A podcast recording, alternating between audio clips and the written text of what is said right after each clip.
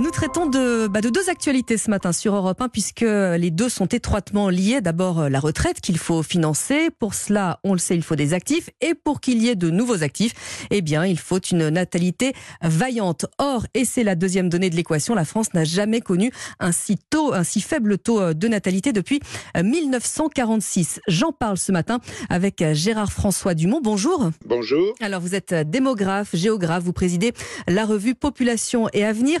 Avant parler des questions euh, de retraite, j'aimerais que vous m'expliquiez, que vous nous expliquiez euh, cette euh, baisse de la natalité inédite. Bah, cette baisse de la natalité était tout à fait prévisible. En effet, lorsque l'on étudie toutes ces dernières décennies l'évolution de la natalité en France, on voit qu'elle a toujours été corrélée à l'évolution des politiques familiales. Donc, lorsqu'il y a eu des mesures positives de politique familiale, eh bien, la fécondité a remonté. Et quand il y a des décisions négatives de politique familiale, la euh, fécondité baisse.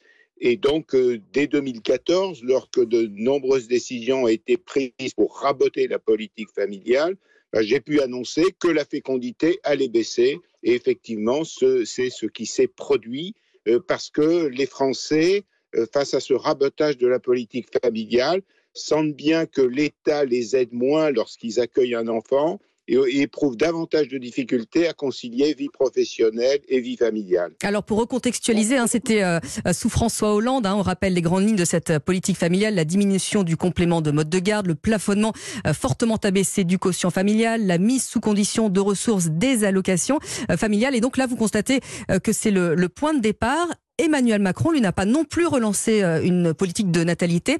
Il le devrait? Alors, je voudrais d'abord quand même ajouter un autre élément qui mhm. est souvent oublié dans le rabotage de la politique familiale, euh, c'est que sous le quinquennat Hollande, euh, l'État a considérablement diminué les dotations financières aux collectivités territoriales. Et donc le résultat, même si les maires ne le crient pas sous les toits, euh, c'est qu'ils ont diminué considérablement les projets de crèche ou de relais assistance maternelle. Et effectivement, on en a construit beaucoup moins que ce qui avait été prévu. Et donc la conciliation vie professionnelle, vie familiale est plus difficile. Donc clairement, sous le, le, premier, puis maintenant le, deuxième quinquennat du président Macron, bah, non seulement on a maintenu ces mesures négatives, mais en fait on a continué sur la même lignée à prendre des décisions négatives de politique familiale et notamment à ponctionner des recettes de la caisse d'allocation familiale à d'autres fins par l'État. Et donc, euh, le résultat, c'est effectivement une aggravation de, de, la situation et donc euh, automatiquement, effectivement, une fécondité qui se trouve extrêmement abaissée. Je tiens d'ailleurs à préciser que les chiffres euh, donnés par l'INSEE euh, cette semaine sont les chiffres qui concernent la France entière, c'est-à-dire inclus les cinq départements d'outre-mer. Or, vous savez qu'il y a des fécondités un peu exceptionnelles en Guyane et à Mayotte. Mhm. Et donc, si l'on considère simplement la fécondité de la France métropolitaine, la réalité est encore plus basse en matière de natalité et de fécondité. Alors comment encourager euh, les Français à, refaire des bébés? Quelle politique il faudrait qu'Emmanuel Macron mette en place désormais? Mais Écoutez, euh, c'est vraiment une surprise euh, la façon dont se sont comportés les dirigeants politiques ces dernières années, puisque la France était appréciée dans le monde entier pour sa politique familiale. Et tous les ans, on voyait des responsables étrangers venir en France en disant mais comment vous faites pour avoir une aussi bonne euh, politique familiale, même si elle n'est pas parfaite, euh, nous constatons qu'elle est meilleure que la nôtre. Et donc, alors que cette politique marchait, avait des effets positifs absolument incontestables, eh bien, on l'a démembrée peu à peu. Donc, donc je, je pense qu'il faut tout simplement remettre en place ce qui marchait.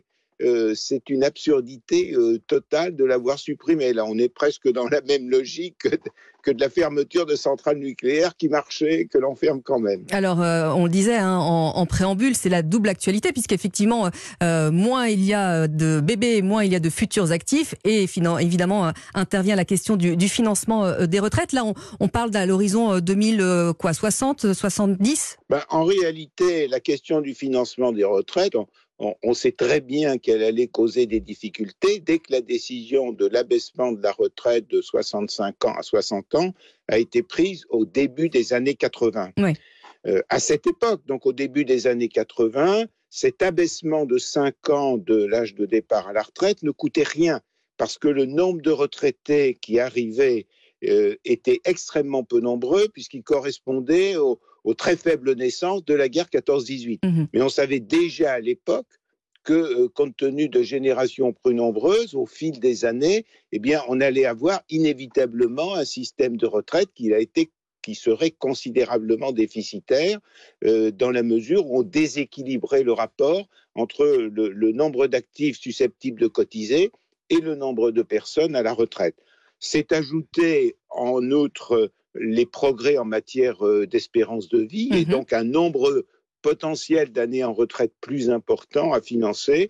Donc on est dans une simple logique euh, démographique. vous noterez d'ailleurs que cette logique démographique n'est pas d'ailleurs euh, oubliée par les dirigeants politiques, qu'ils soient de droite ou de gauche, euh, puisque les réformes, les quatre réformes des retraites paramétriques qui ont été opérées, trois par la droite et une par la gauche, n'ont jamais été remises en cause. Hein. Euh, l'augmentation de l'âge de départ à la retraite de 60 à 62 ans, euh, Dieu sait si euh, les, opposants politiques du gouvernement qui l'a décidé s'étaient manifestés contre cette mesure, mais arrivés au pouvoir, ils ne sont pas revenus sur cette mesure, puisqu'ils ont bien compris que d'un point de vue démographique, elle, elle était impérative.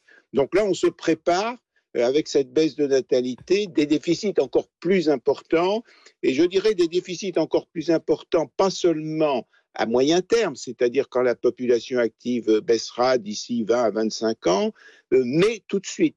Parce qu'il faut rappeler que l'enfant, c'est en fait un élément actif de la population. Mhm. Certes, l'enfant ne travaille pas lui-même, bien entendu, mais dans la mesure où une société accueille des enfants, elle est obligée de se mobiliser pour que cet accueil soit de bonne qualité. Donc c'est vrai au niveau d'une famille, il y a une, une famille qui euh, accueille un enfant ou un enfant supplémentaire, eh bien, elle va par exemple euh, chercher à améliorer ses revenus euh, en faisant des efforts d'un point de vue professionnel pour satisfaire les besoins de cet enfant. C'est vrai au niveau d'une commune qui, lorsque les générations d'enfants sont suffisantes, va faire des efforts pour les écoles maternelles, pour les écoles primaires, pour les équipements sportifs pour les jeunes, etc. Donc, vous voyez qu'en fait, l'enfant est un stimulant euh, de l'ensemble économique dès sa naissance. Je dirais même dans les mois qui précèdent sa naissance d'ailleurs. Eh bien, merci beaucoup en tout cas Gérard François Dumont d'être venu euh, nous parler euh, de démographie ce matin sur Europe 1 puisque vous êtes démographe, vous êtes géographe et que vous présidez d'ailleurs la revue Population et Avenir. Bonne journée à vous, merci. Merci beaucoup.